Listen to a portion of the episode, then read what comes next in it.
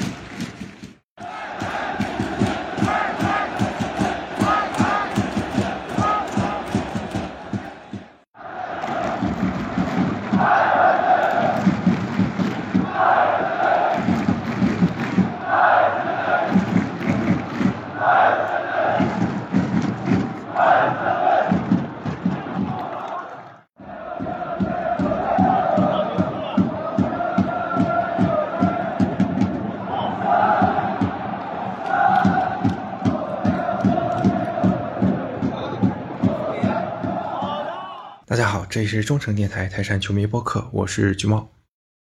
隔了一天来录这个节目啊，你倒不是因为心情太过悲伤需要平复啊，主要是周六当晚回家已经太累了，直接睡了。然后周日呢，用手机录了一版，结果呃音量搞得不太对啊，全是爆音，没法用。然后是周一，现在张完摸鱼的时间来录一期单口吧，回顾一下这一场足协杯的决赛。本来是计划着如果赢了的话。就用现场的声音做一期完整的 vlog，结果呢，这下没赢，也正好省事儿了，就录了一点儿现场音放在了开头，大家也都听到了。那么下面呢，我从三个角度吧，给大家做一个决赛的复盘，也算是做个心理按摩吧。首先呢，从心态的角度，我觉得预期管理还是挺重要的。记得上一期节目，我们俩就已经很清醒的认知了这场比赛的实力对比。可能并不像媒体啊或者球迷认为的，泰山队打申花就是一拿一个准。因为大家都知道，泰山队目前是阵容严重不整啊。我们是缺了两个主力的外援，一个是中场核心莫伊塞斯，一个是后防的核心加德松。那这个大家都知道，泰山队是一个比较依赖外援的球队，少两个主力的外援的话，影响还是挺大的。其次呢，国内球员这边也是有些球员缺阵嘛，像王彤啊。吉祥应该也是不在最佳状态，最后大家看到是李海龙来首发，也是受到大家的诟病，所以确实没办法吧，我们确实不在自己最佳的状态上。那然而申花呢，他真的不是一个菜队，真的希望大家知道申花是一个实力很强的球队，别忘了他上半程的时候一直排在数一数二的位置上。如果不是亚运会抽掉太多球员，导致他们后半程有点躺平吧，联赛也不至于说最后拿个第五名的。所以说，从实力对比上来说，哪怕是全主力的话，可能也就是一个六四开。那你现在缺了很多主力的话，五五开基本是差不多的。那既然是五五开的话，那么输赢在一个球以内都是非常正常的。那么过程也是这样的，双方比较接近。那我们当时预测的时候也是说，可能是加时赛才能分出胜负，基本跟我们的预测也没有太大的偏离吧。而且啊，大家应该也都知道，申花是我们的苦主啊，从一九年开始吧，一九。二零二一年没碰到嘛，然后二二年、二三年我们都在他们身上吃过苦头。你说球风相克也行吧，或者说申花本来实力就强，然后他的战术有足够的务实。其实换谁来打这么一支铁了心防守的申花都挺难打的，哪怕主力都在也很难打。哪怕你换成什么三镇啊、上港也是难打。当然，相信大家现面对这么一个单赛季三亚啊，超级杯、联赛、足协杯都挺难受的。可是还是像之前说的。我们年初的时候还在想着怎么保级啊，或者怎么样的。现在，嗯，成绩回到正轨，拿了亚军，差点拿到冠军，其实也不能说差吧。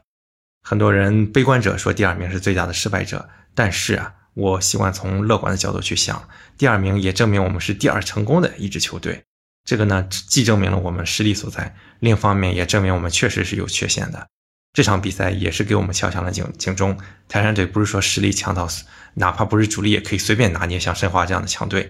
那我们距离一个真正的王者还是有很大的距离的。当然，嗯，泰山队下半程的一个表现也是给予了大家更多的期待。我们有理由去相信明年的泰山队可能会更好。哪怕阿 Q 一点的想的话，嗯，足协杯含金量也就那样吧。上期我们也说了，呃，打那么几场比赛，拿一个欧冠、欧亚冠正赛的名额。那泰山队这边好歹是打过国安这么一场硬仗，申花队那边是一场硬仗也没打，基本上，所以说也就那样啊。反正我们亚冠资格也有了，阿 Q 一点的话影响也不大。下面呢，我们聊一下技战术吧。相信大家都很想吐槽这一块儿，因为大家都知道申花的战术是什么样的，都知道于汉超是唯一的威胁，都怕久攻不下被打反击，结果呢还是一一的应验了，基本上跟联赛首回合的进程是一模一样的。上期节目我们也给出了一些实际的建议吧，就是觉得，嗯，不如说上半场我们也苟一点啊，上个国产的中场稳固一下防守，下半场再让克里桑来突一突，可能就能收割带走比赛了，就像打仁川联的两回合一样。嗯，结果看到首发有克雷桑，而且带队长袖标，就觉得有点嗯不祥的预感吧。实际的过程也确实验证了我们的担忧。这场比赛很大程度上也是克雷桑本赛季的一个嗯缩影吧。就是当他跟费莱尼同时在场的时候，有点儿没有用武之地的感觉吧。上赛季嘛，费莱尼状态不太好，所以基本上是以克雷桑和穆伊塞斯的地面配合为核心的。结果这个赛季费莱尼又重新雄起了，大家又更多的依赖高球，那么克雷桑很多时候在场上就没有用了。而且我们可以看到他上半场回撤实在是太多了，因为在前面拿不着球，回来呢回到了自己的半场，甚至是到了自己的禁区前沿防回防。那这么耗费体能之后，突破的时候就没劲儿了。下半场有一次应该是面对艾迪还是谁吧，嗯，基本上本来是已经过了的，结果最后一脚趟大了，就被门将给没收了嘛。这就是他的一个真实的写照，就是腿软了。然后到比赛末段的时候，他是一直在撑膝盖喘粗气，确实是真的是没劲儿了。嗯，今天带袖标嘛，我觉得也不用过多的解读，我可能就是因为上赛季因为半决赛冲动嘛，没能打上决赛。这赛季球战的欲望特别强烈，然后就把队长的袖标给他来作为一个弥补，结果最后还是没能拯救球队。也看到他比赛结束的时候是有额外的难过，他自己坐在场地的另一侧，久久没有起身，还结果我们也没有队友来拉他，最后还是很尴尬，自己站起来走了。嗯，上面说的是一个克雷桑的问题，然后感觉我们在换人的节奏的把控上也是存在一些问题。比如说，我们之前很多场比赛中场就做了一个换人的调整，比如说上了刘彬彬啊，或者做什么调整。结果这场比赛可能是看谢文能打得不错，然后陈普呢又是崔康熙一直喜欢用的球员，所以中场就没有做调整。但是毕竟现在是五换的时代，打到五六十分钟还是应该至少做一个调整来续上这口气儿。如果说我们能早点上刘彬彬的话，可能我们的攻势能延后一一会儿，就有可能会避免到这个。丢球，但是这是事后而论了。而且呢，我们丢球之后的这个换人，感觉又是被打乱了节奏。可能本来只是想上刘彬彬加强进攻的，结果一丢球，一下子就变成搏命了，直接用胡景航换下廖立生，导致李元一尽管他表现非常好，可是他一个人也撑不了整个中场呀。最后是两头重，中间轻，反而是拿不到球，攻不起来了，直接影响了最后半个小时的效率。本来半个小时是真的是足够的，嗯，却自乱了阵脚，非常的遗憾。尤其打到最后的时候，又上了赵建飞，可能是觉得赵建飞是中后卫，头球可能更占优势，但是他也应该没有一米八五吧，其实也没起到什么作用，还是影响了后场的一个疏导，很遗憾吧。这种调整感觉还是心急了，而且目前泰山队的战术，尤其是费莱尼在的时候，有点过于的单一了，就是依赖上三路，而丢失了我们之前下三路的一些细腻的配合。其实我们的球员是有这个技术的，你看谢文能全场表现多么好，他的一个地面的疏导还是非常有作用的啊，他一直能在禁区里钻钻钻，非常有特色。包括刘彬彬上来之后，他也是可以支撑一些地面的配合的。但是我们可能现在费莱尼在就是这样吧，很很多球迷也是把矛头直指一些个别球员，比如廖立生，比如李海龙。我是觉得吧，大家可能有点过于看重个别镜头里的失误了，但其实我觉得这两名球员在场上还是有自己的表现的。比如说廖立生，都说他表现不好，但是他下了之后，没有了一个协助李元一梳理中场的球员之后，我们踢成啥样？而且廖立生本来特点优缺点非常明显，他就是一个中场的工兵，他做一些基础的工作去一支持到其他核心球员。那么今天申花可能中场没什么强人，没有什么可以值得他来逼抢的，所以他的作用就有点打折。李海龙就更不用说了，人家本来就是替补中的替补，是全都伤尽了，然后是不得已上了他。人也有话说，对吧？我是一个替补，这场大场合让我上，你期待我踢成啥样呀？而且我觉得李海龙并不是毫无表现呀，像上半场我记得有些镜头就是他被逼到了自己半场的角落里，他有一个球是王大雷出击嘛，出击完之后还没回到球门，如果那个时候他盲目的一脚解围的话，可能就解到对面前锋脚底下，一个吊传就直接掉到门里了。但是他非常打心脏的观察之后，给到了我们的中场球员，就把这个球梳理出去了，把危机解除了。可能大家看到他停球出界了，觉得很业余，但是我是觉得啊，我们还是应该综合去评定球员的表现。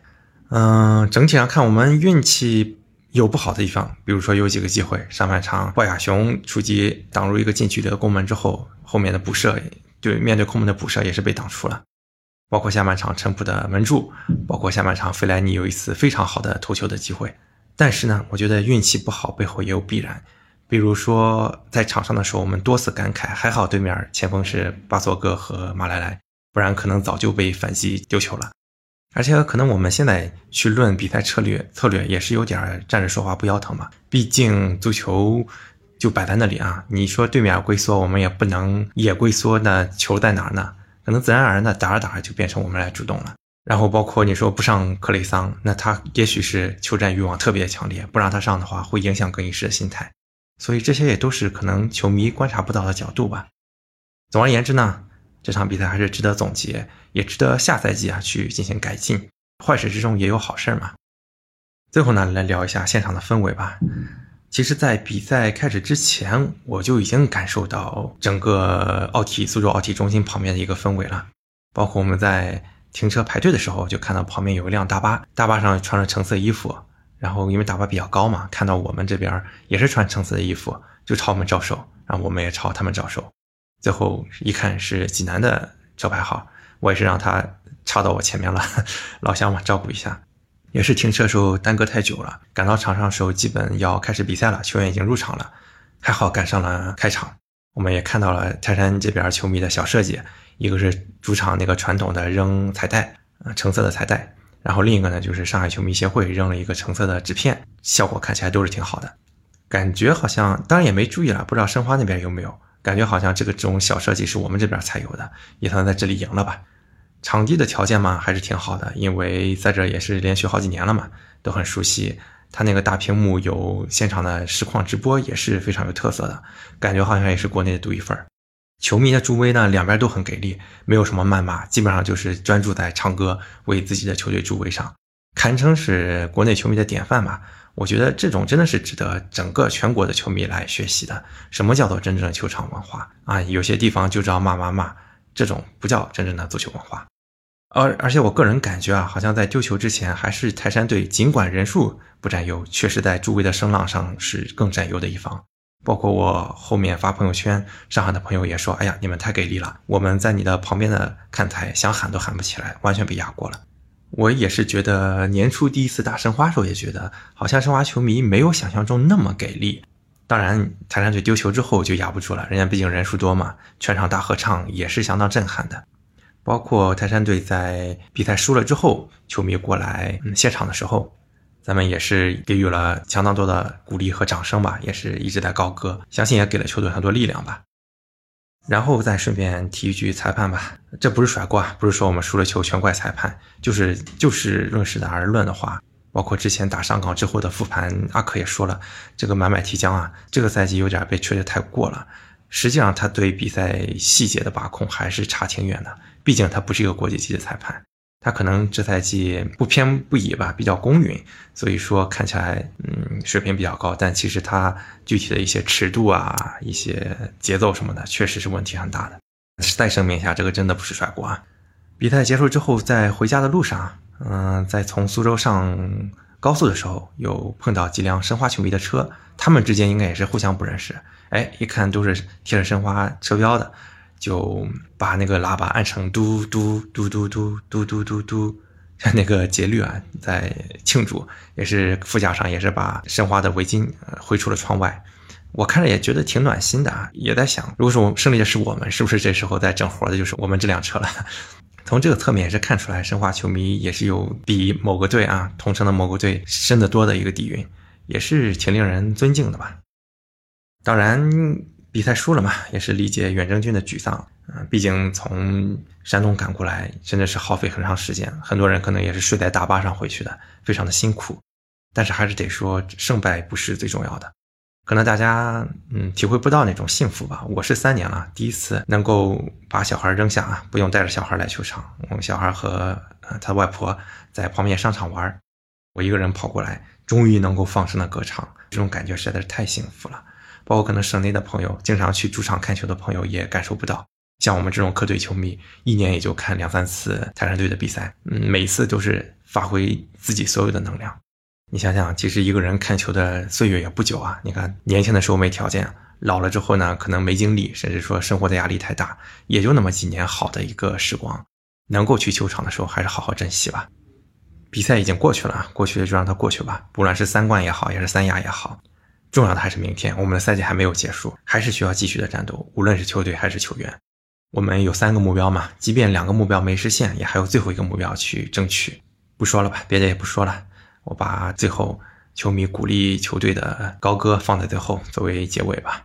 我们的节目也会继续，泰山队的战斗也会继续，让我们期待后面的赛程吧。拜拜。